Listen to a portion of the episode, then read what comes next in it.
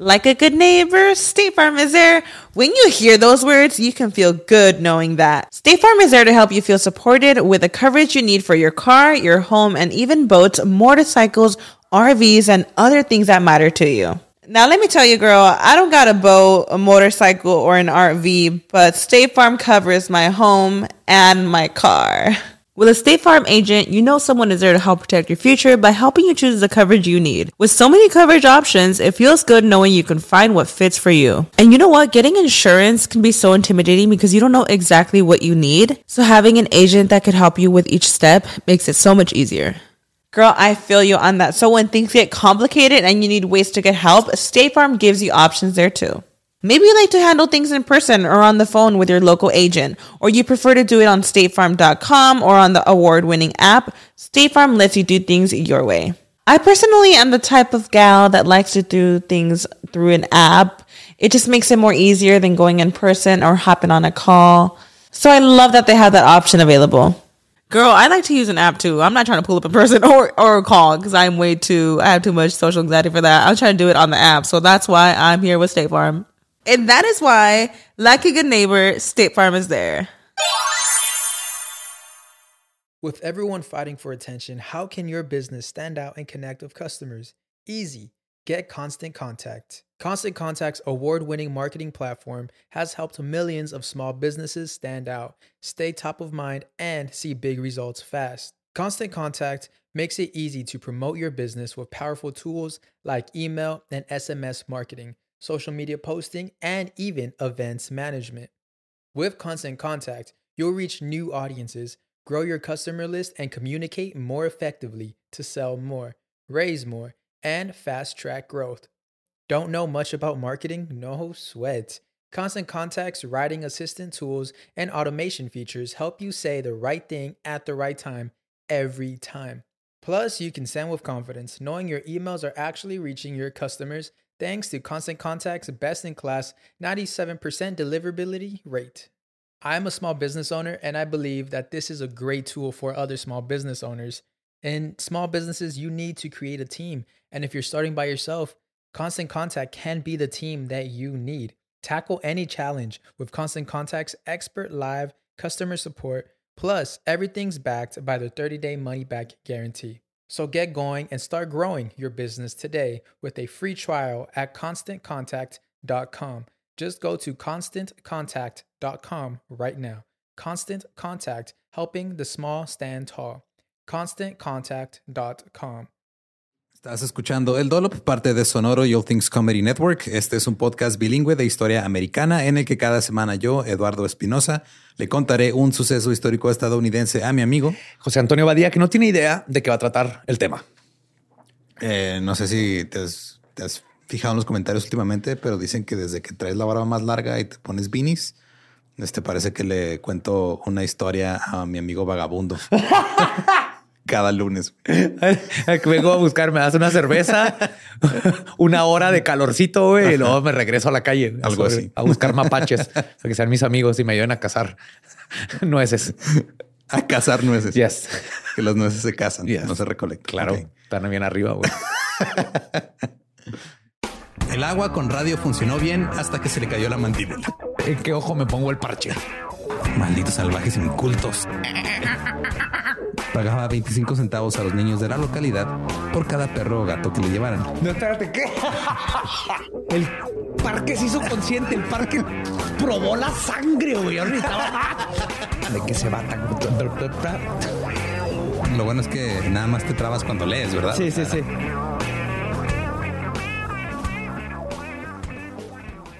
1943.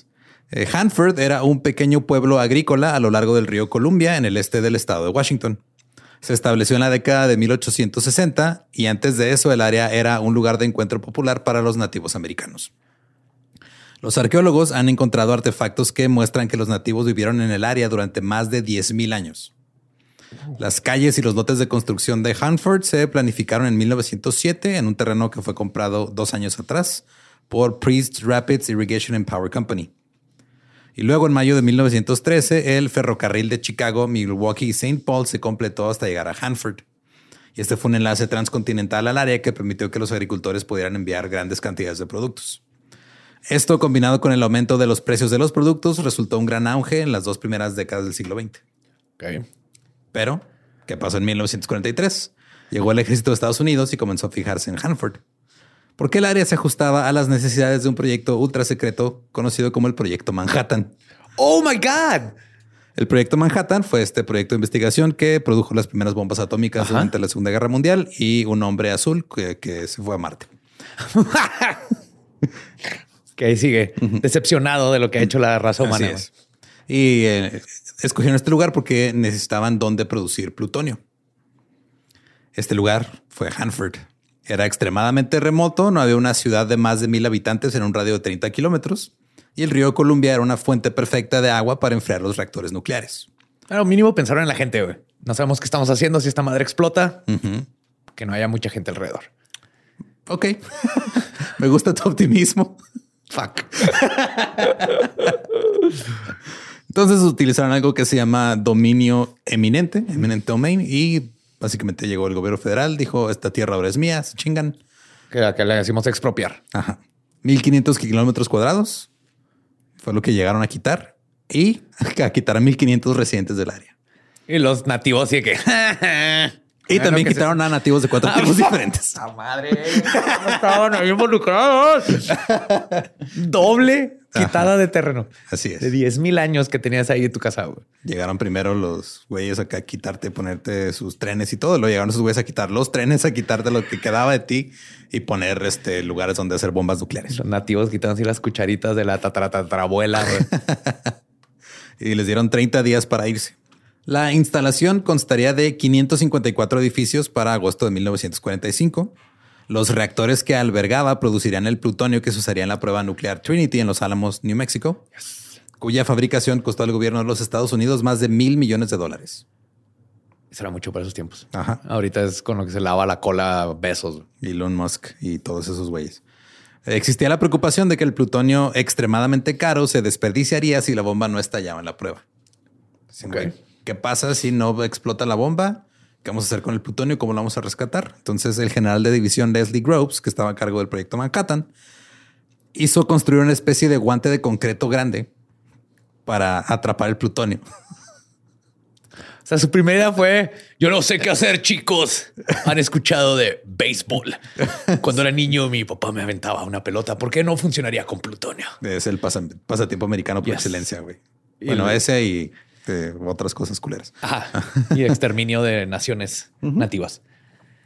Pero la prueba salió exactamente como esperaba, entonces no tuvieron que usar un guante para ir a agarrar plutonio, un guante concreto. Hanford fabricó el plutonio que estaba dentro de Fatman, la bomba atómica que se lanzó sobre Nagasaki el 9 de agosto de 1945. Se estima que entre 35 mil y 40 mil personas murieron en su explosión, 60 mil resultaron heridas y alrededor del 44% de la ciudad de Nagasaki quedó destruida. Ahora, este tuvo menos éxito, entre comillas, esta bomba que la otra que se llamaba Little Boy. Little Boy. Porque como esto, esta cayó en un valle, tuvo menos éxito, entre comillas, porque mató menos gente. Güey. El éxito de unos es la desgracia de otros. La, bomba lanzada sobre Hiroshima, Little Boy, mató entre 70 y 80 mil personas, que era aproximadamente un tercio de la población de la ciudad hirió a otras 70 mil y destruyó casi 70% de la, de la ciudad. Y no tenían que tirar a la segunda. No tenían que tirar ni la primera, güey. Así iban a rendir, pero... Pero bueno. Pues ya las tenías ahí, güey. Dos años más tarde, la responsabilidad de fabricar armas nucleares quedó bajo control civil. Y, ajá, y el primer contrato fue para General Electric. No. no me está gustando esta historia. El gobierno Señor Stark, no quiero seguir escuchando esta historia. El gobierno federal ordenó que se incrementara la producción de plutonio en el sitio de Hanford. En 1947 se instalaron dos reactores nucleares más y para el 63 había un total de nueve en funcionamiento.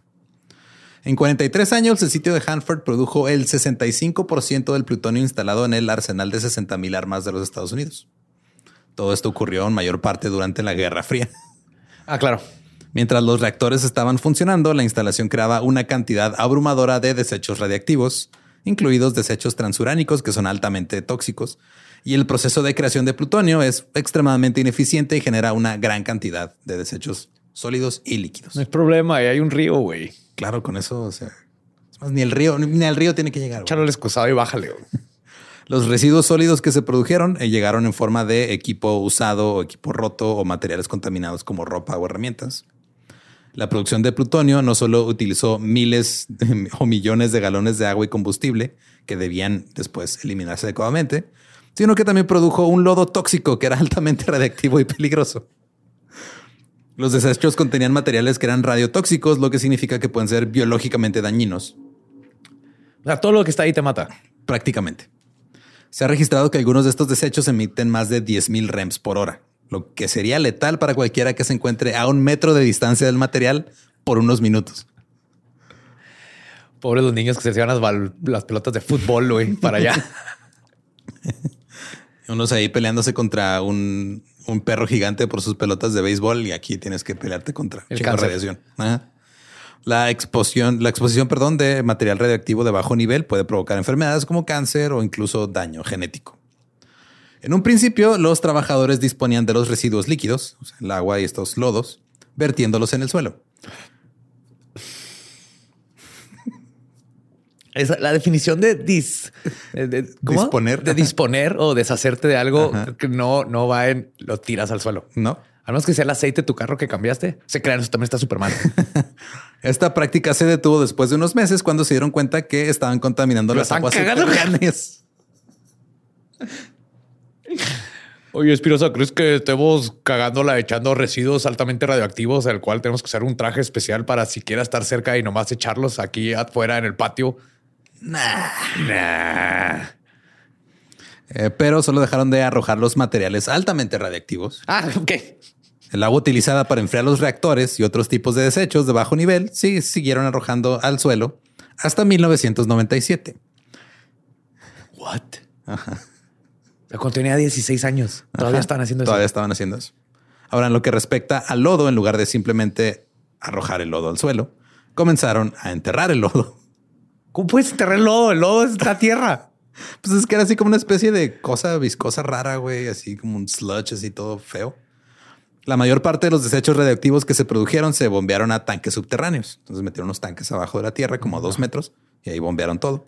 Se recolectaron lotes más pequeños de desechos transuránicos en cajas de cartón, que luego se colocaron en camiones protegidos por recipientes de hierro llamados gunk catchers o colectores de suciedad, y se enterraron en zanjas cerca del sitio. Es- Esto es literal lo que me, me imagino que haríamos en México si tuviéramos esa situación, pero no creí que fuera algo que pudiera pasar. Claro que puede pasar. Échalo aquí en este topper, güey. No te creas, ese topper no, porque es de mi esposa y me la- mejor aquí, ahí toma, esta bolsa, güey. Ahí échale. Ahí la, mira, ahí está la. Tiene poquitas manchas de salsa, güey, pero no, no pasa nada si mezclas la salsa un con monstruo uranio. de chile colorado, güey, atacando. La práctica continuaría hasta principios de los años 50. O sea, estamos hablando de en los 40 se empezaron con este pedo, así meterlo en cajas de cartón y siguieron hasta los 50. Les valió verga. tenían, le tenían demasiado cariño el- y deseo al cartón en esos tiempos.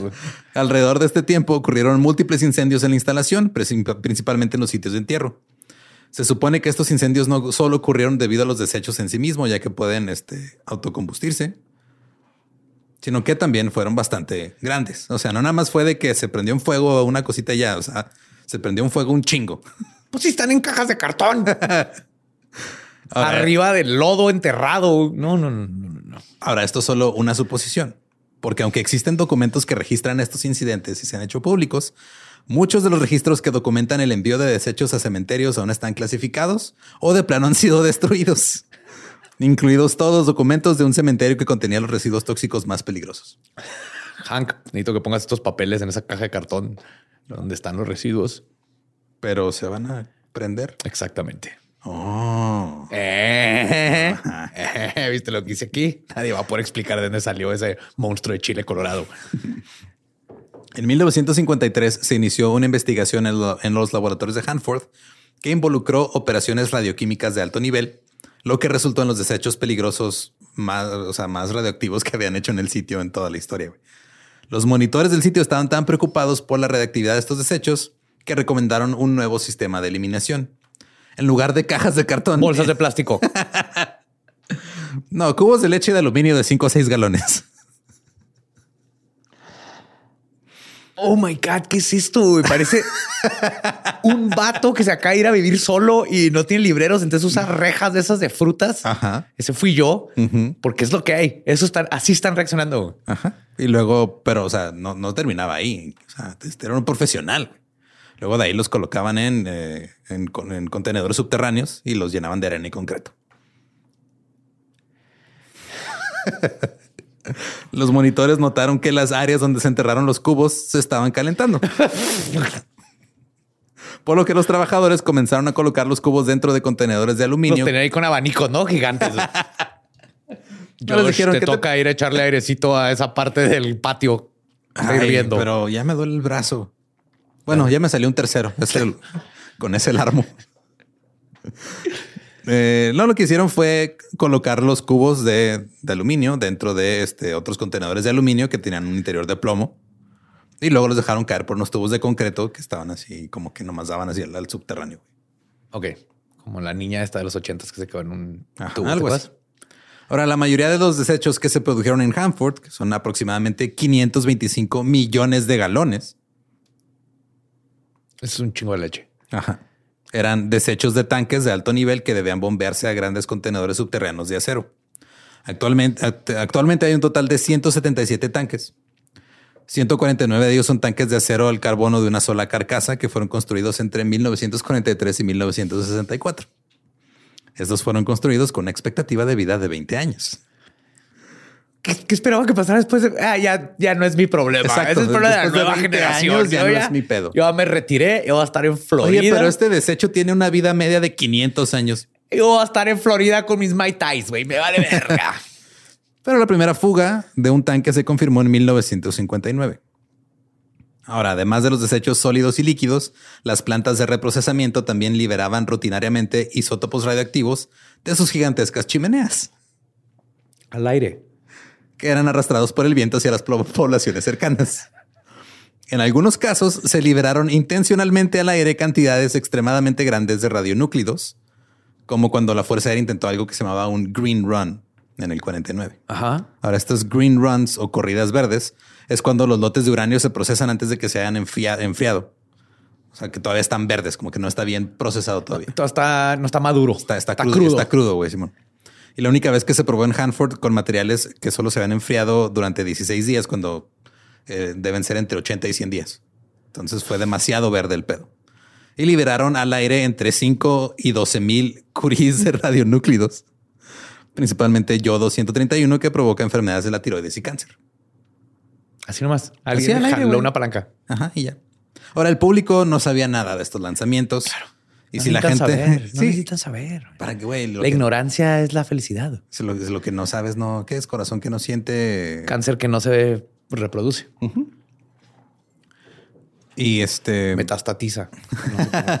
ojos que no ven, precisamente, probablemente ya tienen tumores. Pero el público no sabía nada, güey. Y si no fuera porque la gente comenzó a enfermarse, nunca se hubieran enterado. Según un estudio del Departamento de Energía, hasta dos millones de personas estuvieron expuestas a la radiación a través de la liberación de estos isótopos al aire. La lluvia radioactiva llegó hasta Montana e incluso Canadá. Oh my God. Pero la ley de energía, de energía atómica del 54 llegó al rescate. Yes, plomo para todos. y liberó al trabajo de las empresas privadas sobre armamento nuclear de la supervisión independiente. Ok. Regresó al gobierno. Sí, no, Ah, dijeron, no. Dijeron ya no vamos, ya no va a tener que revisar nadie este pedo, güey. Ustedes no se preocupen. Que El problema aquí, caballeros, es que estos güeyes están revisando y encuentran todas las mamadas que estamos haciendo. Entonces, la forma de evitar eso es quitar a los güeyes que están viendo las mamadas que estamos haciendo y que O nos dejen trabajar. Si no hacemos las pruebas, pues ya no vamos a tener los números y pues ya no va a haber números. Todo va a estar bien. Todo va a estar bien. Ajá. También se debe tener en cuenta que la exposición directa no es necesaria para que estos isótopos afecten a los humanos, ya que pueden ingresar a la cadena alimentaria a través de vacas, ovejas o todo, lo que ajá, todo lo que come pasto contaminado, güey. Ajá. Si las nueces luego bajan a comer pasto contaminado, suben otra vez al árbol. Exactamente. Por eso necesitas el mapache para que huela.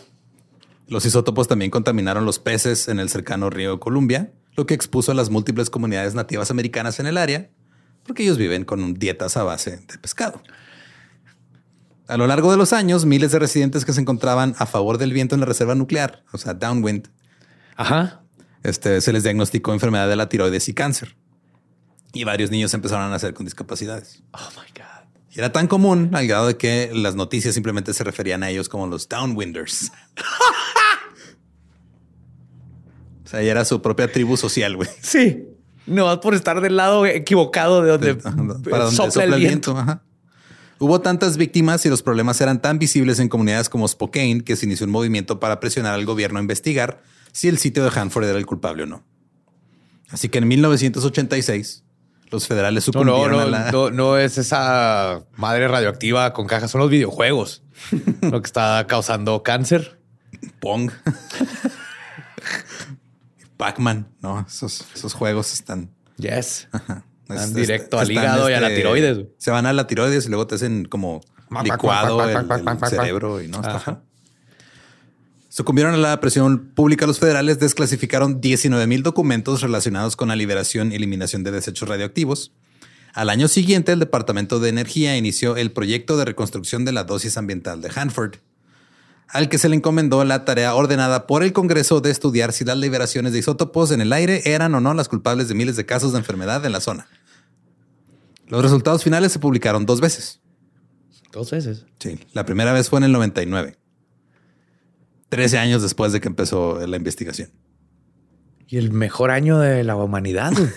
Fuera de esto. Pues sí, el Departamento de Energía al frente del estudio publicó este reporte.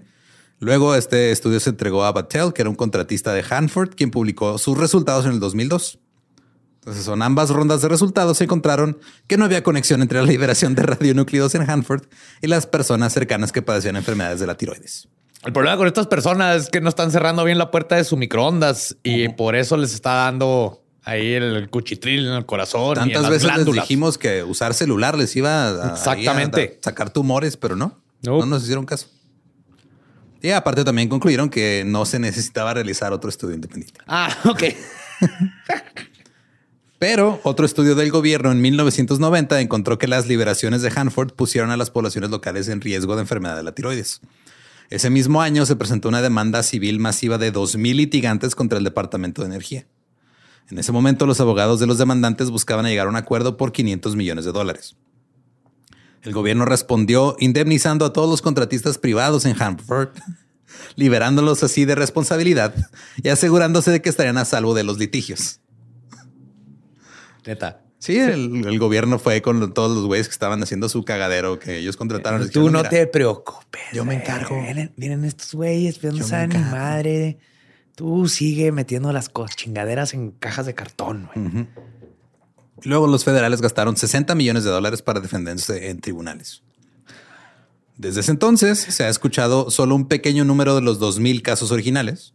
A partir del 2005, cuando se llevaron a juicio seis casos pioneros, el jurado otorgó un total de 545 mil dólares a dos demandantes que padecían cáncer de tiroides.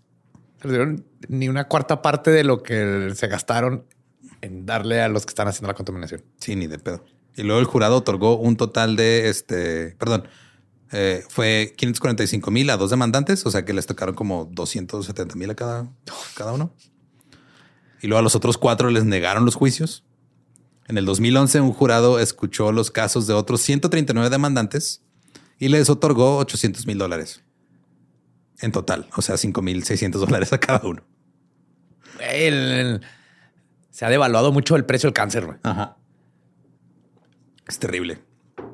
En 1987, Hanford cerró su último reactor que procesaba plutonio apto para armas. El resto de los reactores ya habían sido cerrados en los 60s y 70s. Dos años más tarde, el Departamento de Energía, la Agencia de Protección Ambiental y el Departamento de Ecología del Estado de Washington iniciaron el marco de lo que sería la limpieza ambiental más grande del mundo. Entre sus objetivos está restaurar el corredor del río Columbia para otros usos, establecer instalaciones en el sitio para el tratamiento y almacenamiento de desechos, y desde entonces la limpieza le ha costado al gobierno federal 2 mil millones de dólares al año. Y de una vez vamos a buscar arañas y vamos a hacer que le piquen a la gente a ver si hacemos un Spider-Man. Digo, a ver si algo bueno sale de este cagadero que hemos hecho. Un informe del 2014 dijo que más o menos para ya el 2014 se han gastado como 113 mil millones. Y este se estima que la mayor parte del trabajo de limpieza se complete en 40 años. A partir de hoy. Bueno, 38 años. en el 2060. Sí. Oh, shit. El costo de la limpieza, aunque astronómicamente alto, no sorprende si se tiene en cuenta la cantidad total de desechos radioactivos almacenados en Hanford. Son 25 millones de pies cúbicos de desechos sólidos y 270 mil millones de galones de agua contaminada. En bolsas de cartón. Bolsas de cartón. En cajas de cartón. Cajas de cartón. Hanford es el sitio nuclear más contaminado de los Estados Unidos. Ahora, el mayor desafío en la limpieza es lidiar con los desechos de los tanques. Aunque, o sea, es- está cabrón lidiar con ellos, pero al mismo tiempo no tanto porque ya se han ido lidiando solitos. Sí, ya, ya, ya quedan pedacitos del tanque, güey. Porque de los más de 500 millones de galones de estos desechos de alto nivel que se produjeron en Hanford, solo quedan 56 millones de galones. Porque a lo largo de los años, el total se redució en un 90% a través de la evaporación, el tratamiento químico, las fugas o la descarga intencional en el suelo. O sea, el- queda el 10%. el problema se, solito se cura, güey. Sí, güey, tú nomás no lo botes a ver. Y 90% de la chingadera ya está quién sabe dónde, güey. Te la vas a comer, la vas a oler, pero ya no es mi problema, güey. Yo no nomás tengo que limpiar el 10%, güey. Por ejemplo, en una ocasión lo que hicieron fue extraer 130 millones de galones de desechos de los tanques, tirarlos a la tierra para meter más desechos a los tanques. Que estaban llenos, güey. ¿Qué iban a hacer con lo Ya que no cabe más chingadera, güey.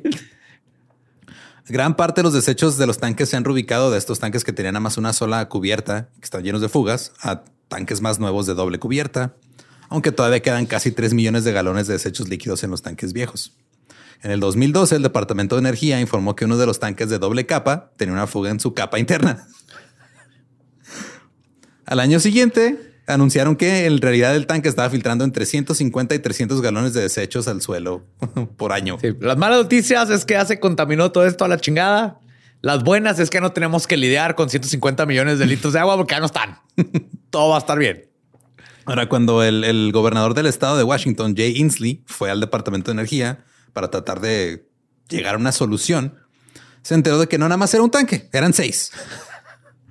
Y que otros tres estaban a punto de empezar a gotear y que hacer un cagadero. Es lo que se conoce como un clusterfuck. es como cuando se congeló todo en Juárez y luego por fin regresó el agua. Abrimos este, la llave principal Y primero entró agua por la pared Ok. y luego tapé ese y luego salió por el otro lado de la pared y luego tapé ese y luego explotó el boiler de una tubería y luego tapé ese y luego explotó la otra tubería del boiler y luego eventualmente el que fue a arreglar el boiler tiró la pared y eso es lo que está pasando. Sí, pero con agua radiactiva. Yes. La mayor parte de los desechos que se filtraron de los tanques parecen quedarse en el suelo donde fueron arrojados. Como que ahí nomás no, no se mueven. Pero a partir del 2008, un millón de galones de líquido radiactivo que se había ingresado al agua subterránea había creado una corriente propia que se está abriendo paso hacia el río Columbia, no es cierto. El cuarto río más grande de los Estados Unidos. ¿Estás listo para convertir tus mejores ideas en un negocio en línea exitoso? Te presentamos Shopify. Tal vez no lo sabías, pero nuestro podcast More Than Mamis es un negocio y lo empezamos por supuesto para desahogarnos y hablar sobre la maternidad, no para convertirnos en expertas de ventas y del e-commerce. Así que sí, necesitábamos ayuda para vender nuestro merch y poner en marcha nuestra tienda. ¿Y cómo suena con Shopify?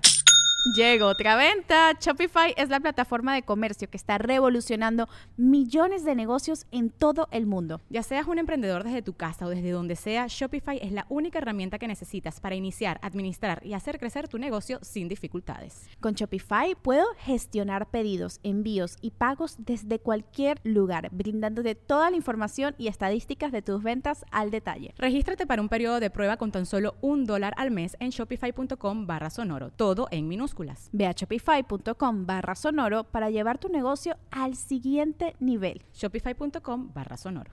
Y si la limpieza no continúa según lo programado, esta corriente podría llegar al río en unos entre 20 y 50 años. O sea, ya es su propio Sí, caudal, ya sí, ya está hizo su haciendo- propio caudal, ya anda por ahí abajo de la tierra, amenazando con llegar al río. O sea, por ahí un granjero que encontró agua en su rancho y ahora tiene seis ojos Ajá. porque no sabe que le atinó a ese río subterráneo. Y ahora, una planta de vitrificación que se usaría para convertir los desechos en tubos de vidrio estables que pueden enterrarse de manera segura, que es una manera como más este, responsable de deshacerte de desechos tóxicos nucleares. Mira, güey, empezaron con cajas de cartón, güey. Creo que cualquier cosa arriba de cartón ya es, se puede clasificar como res- más responsable. Ya todo lo, o sea, ya todo es ganancia, güey. Ya- Mira, güey, es que este, échale un chingo de tampones, güey, que lo absorba todo y en 10 años vemos qué hacemos con los tampones. Eso es más responsable güey, que Sí, como empezar. De hecho, creo que sí. Eh, entonces lo que hicieron fue planearon una, una planta que va a convertir estos desechos en tubos de vidrio. Iba, eh, las obras empezaron en el 91 y originalmente se supone que iba a estar terminada en el 99. Pero en realidad la construcción Salió el álbum de Nirvana y todo el mundo se distrajo. Ajá, y el álbum alteró- era Nevermind. sí. Ya con eso fue nah. Sí, Fuck sí, it. el grunge nos distrajo de la limpieza radioactiva. Cuando salió eh, este pedo, o sea, empezaron con la planeación en el 91, se supone que para el 99 va a estar terminada, pero en realidad la empezaron a construir hasta el 2000.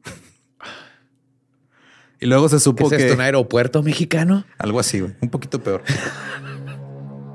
Luego se supo que el Departamento de Energía y Bechtel, la empresa que los contrató para construir la planta, por 4.300 millones de dólares, decidieron ahorrar dinero iniciando la construcción antes de que se terminara el diseño y de que se probara que el proceso para vitrificar los desechos iba a funcionar. güey.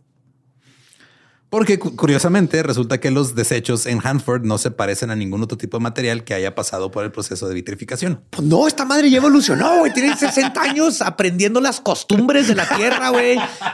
Escuchando a la gente. Es una entidad, es un homónculo radioactivo, güey. Y también como está en tantos tipos y formas diferentes, no va a funcionar un solo proceso estándar para hacer lo que quieren hacer. Pero el proyecto siguió adelante de todos modos, sin que siquiera, sin siquiera haber resuelto este problema básico de que cómo vamos a hacer lo que tenemos que hacer. Balas de yodo es la respuesta. Dispararle con balas de yodo. Uno de los primeros sistemas de la planta que se completó fue la alimentación de desechos, que era la forma en la que el material se movía a través de la instalación para ser procesado. Pero las inspecciones encontraron que los desechos sólidos estaban acumulando en las tuberías, lo que no solo las obstruía, sino que podría resultar en una explosión nuclear. ¿Qué? Pues sí, güey, imagina, están las tuberías, se llenan de chingaderas radioactivas que están ahí arrojando calor y luego de repente se truena la tubería, güey. Y se hace un cagadero y tienes Son una... topos radioactivos. Tienes un Fukushima ahí en, en Washington. en el excusado. O sea, están a un día de que alguien le baje, cagó de más, le baje y Fukushima. Ahora, pruebas adicionales encontraron que el sistema utilizado para impulsar los desechos a través de la, de la tubería no solo era ineficiente, sino que era tan exigente para la tubería que provocaba corrosión y posibles fugas. Cuando se revelaron estos problemas, el ingeniero jefe del proyecto renunció. Un ingeniero y un gerente de seguridad también presentaron quejas eh, contra Bechtel, quienes dijeron que sus preocupaciones sobre la seguridad en la planta fueron suprimidas. Así les dijeron, güey, yo les estoy diciendo que este pedo no está jalando y nomás llegaron a callarme. Wow. Y podrán callar mi boca original, pero no la que me salió en la nuca. Estas reacciones suenan a lo que haría un plomero si hubiera tenido que ir a limpiar las tuberías de la casa donde vivíamos solos comiendo hot Cheetos todos los días. Se nos hubiera dicho, dicen que eh, renuncio, estas tuberías van a explotar en cualquier momento. Ahora, en el 2012 eh, se esperaba que esta planta de vitrificación costara 12.7 mil millones de dólares y estaba prevista comenzar a operar en el 2019. En el 2017 el presupuesto ascendió a 16.83 mil millones de dólares y se espera que se complete en el 2023. Ahí el año que entra vemos qué pedo. No creo que la termine. No creo que la termine pedo. En 1957, el estado de Washington formó el Sistema Público de Suministro de Energía de Washington para proporcionar energía a los servicios públicos locales. Era una buena idea, pero eventualmente se conoció como Whoops. sea, literal, ese era el, Whoops. Sí, o sea, ya era, era el, el apodo que le dio la gente porque lo que hicieron fue apostarle toda la energía nuclear. Ajá. Entonces, que no está que- mal. La energía nuclear es una forma limpia y buena de hacer las cosas si se hace bien. Sí, el problema es que pues no se, no se estaba haciendo bien. Ajá. Que lo cual es, es el problema, que hay tantas de estas chingaderas que la gente le tiene miedo. Simón. Y el pedo es de que le apostaron toda la energía nuclear y lo que hicieron estos como para recabar fondos es de que vendieron este 2.250 millones de dólares en bonos en los 70 Ajá. De estos como los bonds que venden el, el ejército y esto como para financiar sus chingaderas. Sí, lo que ahorita harías en el mercado para financiar tu empresa. Sí, sí. Que vendes este stock. Ajá. Y, y como son bonos del gobierno, pues la ganancia supuestamente es segura, güey, porque el gobierno no te va a dejar tirado con tu lana. Pero no pudieron pagarlos al final porque pasó todo este pedo de que tenían un cagadero nuclear ahí, ya no quisieron entrarle por ese lado y se convirtió en el mayor incumplimiento de pagos de bonos en la historia. Es cierto. O sea, por todos lados, esto es un cagadero. güey. Solo una de esas cinco plantas de energía nuclear se completó, porque van a ser cinco ahí en Washington. Esta se llama el CGS, que es el Columbia Generation System, y se encuentra en el sitio de Hanford. Los críticos dicen que es la planta nuclear más costosa de operar en toda la nación. Ha generado alrededor de 30 320 mil barras de combustible nuclear gastado, que es tan peligroso que solo unos minutos de exposición cerca de esas madres puede ser letal. Y estos desechos creados por la CGS son entre un 150 y un 200% más radiactivos que los que se encuentran actualmente en los tanques subterráneos. Ok, déjame resumir. Ajá. Hicieron un cagadero. Para arreglar el cagadero, hicieron un cagadero más grande Ujú. que tal no resuelven cómo hacerle para que no se convierta en el nuevo ca- cagadero. Ujú. Ok. Es una lasaña de mierda.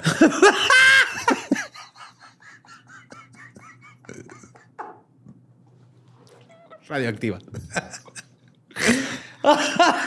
Ay, güey. Ahora, como se esperaría en un sitio de trabajo que maneja materiales extremadamente peligrosos y opera sin supervisión independiente, las condiciones de trabajo son bastante peligrosas. No hay documentos sobre las exposiciones antes de 1987. entonces No sabemos qué pasó con la gente entre el 43 y el 87 que estuvo expuesta a material radioactivo. ¿Qué pasó, güey? Son Wendigos y dos que tres Bigfoots han de ser uno de esos güeyes. Pero los trabajadores informaban los efectos de la exposición a la radiación, sangrado nasal, dolores de cabeza, ojos llorosos, piel quemada, etc. Y esto era solo por oler los vapores mientras estaban cerca de los tanques subterráneos. Estás cerca de algo que está enterrado y te Ajá, sangra la y nariz. hueles el, el vapor y ya con eso te empieza a sangrar la nariz, te duele la cabeza, te llevan los ojos, se te quema la piel. Y muchos de estos trabajadores informaron tener secuelas a largo plazo. Los trabajadores del sitio que han sido empleados por otras instalaciones nucleares informaron que los requisitos de seguridad en Hanford son mucho menos es- estrictos. Por decirlo de una manera, menos estrictos. O sea, sí les, les amaron unas bolsitas de plástico a los pies ahí con su duct tape. Por ejemplo, los trabajadores de Hanford solo se les exige usar un dispositivo para detectar radiación, Ajá. mientras que en otros sitios nucleares los empleados usan dos o más en todo Claro. momento. El sitio era tan imprudente en lo que respecta a la seguridad de los trabajadores que un ex empleado de Hanford informó que su sala de descanso, o sea, si su área de descanso en, el- en la planta, Sí, donde vas a comerte tu Kit Kat. Estaba en un área que estaba tan contaminada que necesitaba ponerse un traje, güey, para poder Para ir a comerse un Kit Kat. Ajá, para ir a descansar. Abrías la puerta del, del cuarto, aventabas tu Hot Pocket, te esperabas 10 minutos y ya estaba hecho. güey. Así cabrón estaba. güey. Tú necesitabas microondas. Microondas de una caja de cartón con una puerta así eh, recortada. Desde la Segunda Guerra Mundial, cientos de miles de ex empleados de plantas nucleares administradas por el Departamento de Energía han desarrollado enfermedades incapacitantes o fatales. Tantas personas que trabajaron con armas nucleares sufrieron horribles problemas de salud que involucraron al gobierno para buscar ayuda. Claro. Una de las últimas cosas que hizo el presidente Bill Clinton antes de dejar su cargo fue firmar una orden ejecutiva llamada Ley del Programa de Compensación por Enfermedad Ocupacional de los Empleados de Energía. Creó un programa que proporcionaría dinero a personas que trabajaron en la producción de armas nucleares o a ciertos sobrevivientes de aquellas personas que contrajeron enfermedades específicas. Entonces, si tú trabajaste o tú este, ya no eres hijo de alguien que fue afectado por este pedo, te, van a compensar. Ok. Eh, aquellos que se enfermaron por exposición a la radiación podrían recibir una suma global de 150 mil dólares, mientras que aquellos que se enfermaron por exposición a toxinas podrían usar el programa para recibir compensación laboral. O sea, el de- era como que el gobierno federal te decía, ah, güey, Simón, si calificas, entonces ve ahora al departamento de trabajo de tu estado y ellos te tienen que dar como tu, tu, Tu tu incapacidad. Ajá, Ajá. Simón. Pero no fue la administración de Clinton la que crearía y ejecutar el programa. Él nada más lo firmó y luego se fue. Y luego llegó George Pero dejó Bush. sus mecos en un vestido azul Un buen punto. y tocaba el saxofón. y tenía un gato. Sí, cierto. Es raro que tengan mascotas felinas los, los Ah, perros. siempre son perros. Ajá, para Me prueba, pero conectar Clinton con la gente. Ajá. Eh, la responsabilidad en sí recayó en la administración de George W. Bush. Oh, God. no, no, no, no, no, no, no. Entonces, en el 2001, el, Doble A. El programa comenzó a aceptar solicitudes en dos partes. Una que se llamaba el subtítulo B, que atendía a pacientes con enfermedades relacionadas con la radiación a cargo del Departamento de Trabajo. Y el subtítulo D, que era el fondo de Que era el que nuclear, ahora se dice nuclear, el que era nuclear, ahora se dice nuclear. Fue por Bush Ajá. que no lo sabía pronunciar y luego de repente las noticias empezaron a pronunciarlo como el presidente y ahora ya Estados Unidos pronuncia nuclear. Nomás por quedar bien con un Ajá. pendejo. Sí, es adorable ahora que pinta. Pero, Pero cuando estuvo en el de poder eh, fue lo más. Qué miedo. Ajá. Qué miedo esos tiempos. Eh, también tienen el subtítulo D, que era el Fondo de Exposición a Toxinas supervisado por el Departamento de Energía. Ahora, si han puesto atención a lo que pasó aquí, eh, le están dando al Departamento de Energía la responsabilidad de atender a la gente que ellos mismos enfermaron con su radiación. Cuando Bush asumió el cargo, nombró a Spencer Abraham como su primer secretario de Energía. Abraham antes de eso era senador de Michigan, pero perdió su reelección. Y como era un republicano dedicado, Bush dijo, cállate, cállate. Chapulineó. Sí, así, güey. a la mexa. Te doy Vámonos, un jale de este lado, para acá, güey. Y este Abraham ¿Qué dijo, sabes de microondas, cabrón? Nada, No absolutamente importa, nada. porque de todas maneras los microondas y la radiación no tienen nada que ver, pero Badía estaba haciendo chistes de esto. No me juzguen, yo sé que no tiene que ver microondas con la radiación, pero con eso, güey, con que no sepas de microondas, eres perfecto para este trabajo. Y así fue, el güey no tenía experiencia en ciencias. Le dieron el puesto de secretario de energía. Y de hecho, como senador, una vez él estaba pidiendo que se desmantelara el Departamento de Energía. Robert Kennedy Jr. describía más tarde que el Departamento de Energía bajo Abraham estaba, cito, más interesado en servir a los grandes contribuyentes de energía de la industria del petróleo y el carbón específicamente y de la industria de la energía nuclear que servir al interés público. Entonces este güey ahora está a cargo de darle su dinerito a la gente que se está muriendo por se radiación. le está cayendo la piel de la cara. Un año después del inicio del programa, se citó a Abraham diciendo al respecto, cito, los empleados de los contratistas del Departamento de Energía han realizado un trabajo importante para su país. Aunque hayan trabajado para un contratista del gobierno, estas personas dedicadas son nuestros trabajadores y vamos a cuidar de ellos. Pero eso no sucedió. güey. obvio, obvio, si no, no estaría en el dolop. El programa había estado funcionando durante menos de tres años antes de que se llamara a la GAO, que es la Government Accountability Office. ¿Cuántos? Oh my God. Pero bueno, por eso decías. Sí, que es la oficina de responsabilidad del gobierno que eh, entra cuando el gobierno no está haciendo las cosas como debería. Y se pusieron a investigar el manejo deficiente de los reclamos y los informes resultantes mostraron que la participación del Departamento de Energía lo estaba obstaculizando. O sea, el hecho de que estuviera involucrado ahí estaba parando todo. Habían recibido 24 mil solicitudes, de las cuales solo procesaron 769. Y de esas 769 solo se habían pagado 10. 10. O sea, de 24 mil solicitudes que había recibido de indemnización el Departamento de Energía, pagó 10. güey. Y nos quejamos del IMSS. Ajá.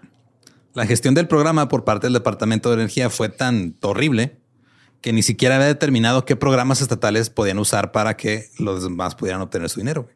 O sea, porque unas- una parte se los daba el gobierno federal, otra parte se los daba el Estado. Ajá. Tenían tres años y todavía ni siquiera sabían de dónde iban a ¿Quién- sacar el dinero del Estado. ¿Quién daba qué? Un representante le dijo al Senado que hacerlo no era responsabilidad del Departamento de Energía.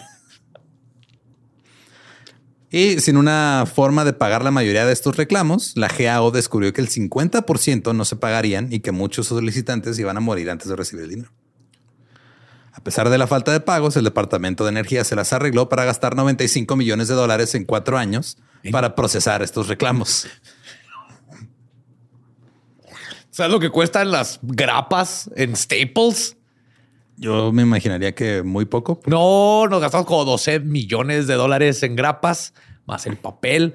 Hay que pagarle a Gloria, que es la que hace el cafecito en la mañana. Si no, no podemos tener ahí a 10 mil burócratas y su salario. Tenemos más dinero. Eso fue exactamente lo que pasó. De hecho, era una cita que tenía aquí, pero ya. Es, este, tal cual.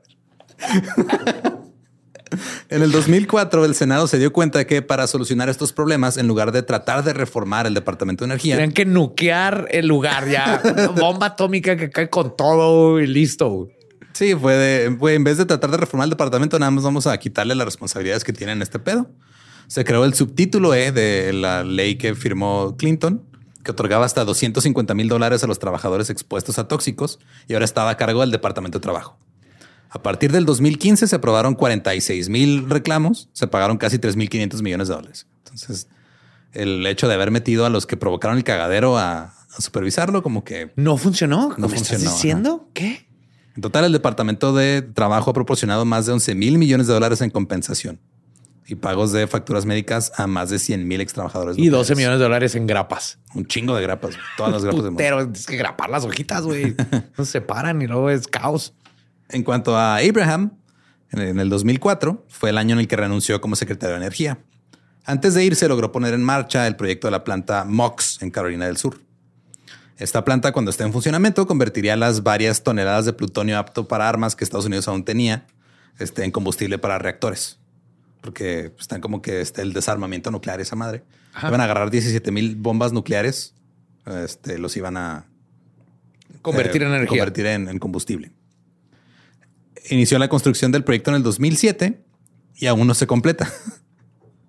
El presupuesto se disparó de 4.9 mil millones a 7.7 mil millones en el 2013 y hubo predicciones de que costaría más de 20 mil millones de dólares antes de terminar. Y pues la razón por la que no avanza el proyecto es porque nadie quiere trabajar ahí. Muy ¿Por qué será, güey? Ahora, David Hudson, un, un ex congresista republicano que investigó los planes para la planta, dijo que el proyecto parecía ser un regalo en forma de puestos de trabajo para el aliado de Bush, Mark Sanford, un gobernador, para ayudarlo con su reelección en Carolina del Sur. Pero Hobson también dijo que se supone que la planta será una gran ayuda para la industria nuclear. Si no fuera por el hecho de que nadie quiere comprar ese pedo como combustible, güey. Porque... Porque, pasó- porque escuchan el dolop. No, porque fue justo, o sea, pasó lo de Fukushima más o menos en, en esa época. Oh, En cuanto a la empresa que estaba construyendo la planta MOX, era una empresa francesa llamada Areva. También es conocida como la empresa nuclear más grande de todo el mundo. Resulta que Abraham. ¿franceses? Sí, man. Mira, bien despistados, comiendo caracoles y fumando Pues es y que haciendo poesía Oh. y fuerzas nucleares. O sea, hasta donde yo tengo entendido, los baguettes los hornean con plutonio. Debe como debe ser. Si no, no es un baguette. Eh, también esta empresa, eh, curiosamente, le dio un puesto como presidente de la junta de la rama estadounidense a este güey, a Abraham, cuando firmaron este trato. Dos años después de que renunciara al Departamento de Energía y estuvo ahí hasta el 2012.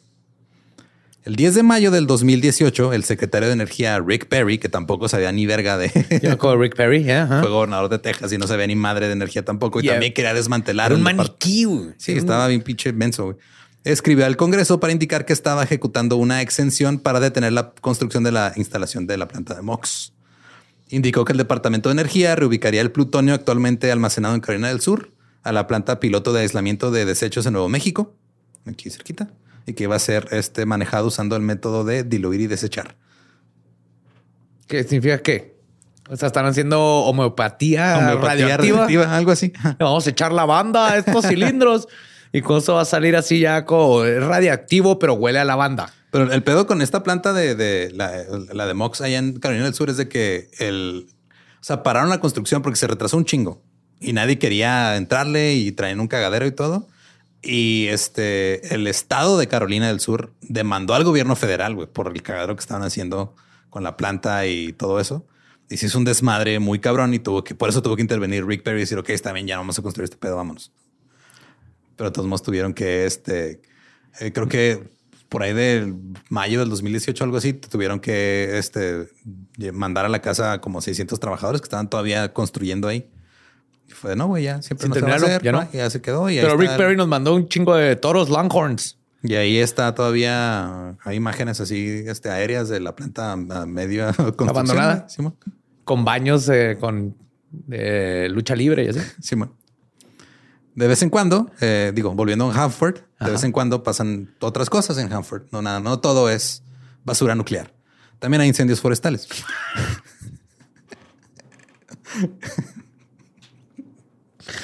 Ay, güey.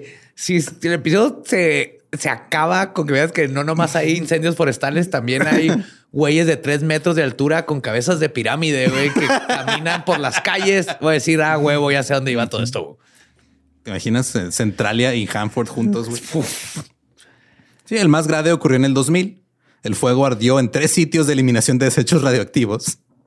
También ardió cerca de unos bidones excavados que contenían desechos de uranio. Ahora, el desecho más letal es el que está en los 177 tanques, que está a dos metros bajo tierra.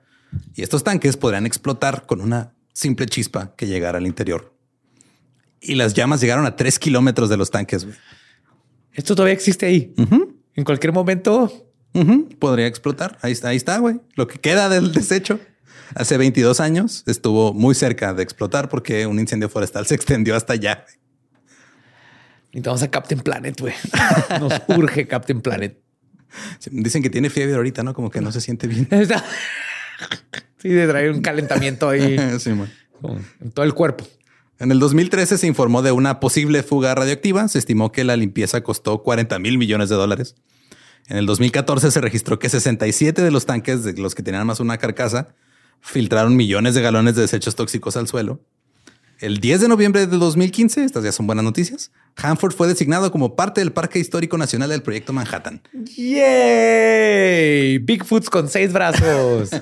En la mañana del 9 de mayo del 2017 se derrumbó una sección de 6 metros de un túnel de 110 metros que se usaba para almacenar material contaminado. ¿Se rumbó? Se derrumbó así, o sea, un túnel de como de 100 metros, se cayeron 6 metros de- encima de material contaminado. Hanford es un lugar que tienen que poner una muralla y todos olvidarnos que existe. Ignorar ese problema. güey. Pero eso ya pasó una vez en Las Vegas y salió un tigre zombie, güey. No, no salió bien. En abril del 2021 se reportó una fuga radioactiva del tanque B109 que contiene 123 mil galones de desechos radioactivos. Ahora, esta fuga se reportó en abril, pero se sospechó por primera vez en marzo del 2019, o sea, dos años antes. Los controles mensuales mostraron que el nivel se mantuvo estable hasta julio del 2020. Y luego hubo otra caída en los niveles y ya dijeron que hay que investigar este pedo. Y luego un año después dijeron, sí, sí, se salió desecho. Y sabes que siempre sí, te acuerdas de esa madre que brillaba en la noche. Es como los pinos que brillan. Resulta que no es normal. Ah, cabrón, ¿no? No. ¿No son bioluminiscentes? No, no, no. es La, la cagadera esa que hicimos, la lasaña, se nos salió. Cito, no existe un mayor riesgo para la salud o la seguridad de la fuerza laboral de Hanford o el público. Esto dijo Geoff Tyree, el vocero del Departamento de Energía. Porque la contaminación en esta área no es nueva y se han implementado acciones de mitigación durante décadas. La gente ya se adoptó, ya no les hace ni madre la radiación. Esto de acá se la comen, le echan, de hecho, los tacos le echan su radiación arriba. Estamos adaptados, no pasa nada. ¿Se acuerdan cuando les echábamos DDT? Y todo el mundo salió a toda madre. Y Sí, como que el DDT, eh, respiraron tanto DDT que ya el- el- el- los isótopos no tienen dónde Se meterse. combate ahí adentro y pum pum pegan y listo. Sigan echando a los tacos. Sí, la contaminación en esta área no es nueva y se han implementado acciones de mitigación durante décadas para proteger a los trabajadores, el público y el medio ambiente. Eso fue lo que dijo el Departamento de Energía ahorita, güey. Es el 2022. Este tipo empezó hace 79 años. güey. Es que no puede ser. Y se estima que si todo sale bien, que obviamente no. No va a salir bien. En 38 años ya va a estar más o menos el. Que aquí lo bueno Ajá. es que yo creo en 38 años y ya no estoy aquí. o mínimo, si estoy aquí, ya me va a valer verga todo. Y no, no voy a estar tan preocupado como estoy ahorita. güey. Así es. Pero pues esa, esa es la historia del basurero radiactivo de Hanford. God, fuck, what the fuck. Espérate, y ahora me hiciste pensar, aquí en Veracruz tenemos una de esas chingaderas, güey. Es Estados Unidos, tiene lana y... Pero, o sea, lo que hemos aprendido es de que no importa si tienes lana o no, igual la vas a cagar. Nada, más te, nada más te va a salir más caro el, Ey, el- el desmadre. que Veracruz está más cerca, güey. Eso sí. Ey. Mira, eventualmente los voladores de Popán te la van a volar sin cuerda. Entonces tal vez sea bueno para la cultura. Van a echar su propia telaraña por la cola, güey. Si quieren escuchar el episodio en inglés, es el episodio 72 de The Dollop, The Hanford Radiation Nightmare. Eh, recuerden que nos pueden encontrar en todos lados como arroba el Dollop. Yo soy arroba ningún Eduardo. A mí me encuentran como el va diablo. Y si no conocen su historia, están condenados a que les salgan seis ojos en la espalda. ¿Estás listo para convertir tus mejores ideas en un negocio en línea exitoso? Te presentamos Shopify. Tal vez no lo sabías, pero nuestro podcast More Than Mamis es un negocio y lo empezamos por supuesto para desahogarnos y hablar sobre la maternidad, no para convertirnos en expertas de ventas y del e-commerce. Así que sí, necesitábamos ayuda para vender nuestro merch y poner en marcha nuestra tienda. ¿Y cómo suena con Shopify? Llegó otra venta. Shopify es la plataforma de comercio que está revolucionando millones de negocios en todo el mundo. Ya seas un emprendedor desde tu casa o desde donde sea, Shopify es la única herramienta que necesitas para iniciar, administrar y hacer crecer tu negocio sin dificultades. Con Shopify puedo gestionar pedidos, envíos y pagos desde cualquier lugar, brindándote toda la información y estadísticas de tus ventas al detalle. Regístrate para un periodo de prueba con tan solo un dólar al mes en shopify.com barra sonoro, todo en minúsculas. Ve a shopify.com barra sonoro para llevar tu negocio al siguiente nivel. Shopify.com barra sonoro. ¿Estás listo para convertir tus mejores ideas en un negocio en línea exitoso? Te presentamos Shopify. Tal vez no lo sabías, pero nuestro podcast More Than Mamis es un negocio y lo empezamos por supuesto para desahogarnos y hablar sobre la maternidad, no para convertirnos en expertas de ventas y del e-commerce. Así que sí, necesitábamos ayuda para vender nuestro merch y poner en marcha nuestra tienda. ¿Y cómo suena con Shopify? Llegó otra venta. Shopify es la plataforma de comercio que está revolucionando millones de negocios en todo el mundo. Ya seas un emprendedor desde tu casa o desde donde sea, Shopify es la única herramienta que necesitas para iniciar, administrar y hacer crecer tu negocio sin dificultades. Con Shopify puedo gestionar pedidos, envíos y pagos desde cualquier lugar, brindándote toda la información y estadísticas de tus ventas al detalle. Regístrate para un periodo de prueba con tan solo un dólar al mes en shopify.com barra sonoro, todo en minúsculas. Ve a shopify.com barra sonoro para llevar tu negocio al siguiente nivel. Shopify.com barra sonoro. With the Lucky Land slots, you can get lucky just about anywhere. This is your captain speaking. Uh, we've got clear runway and the weather's fine, but we're just going to circle up here a while and uh, get lucky. No, no, nothing like that. It's just these cash prizes add up quick. So I suggest you sit back, keep your tray table upright, and start getting lucky. Play for free at LuckyLandSlots.com. Are you feeling lucky? No purchase necessary. Void where prohibited by law. 18 plus terms and conditions apply. See website for details.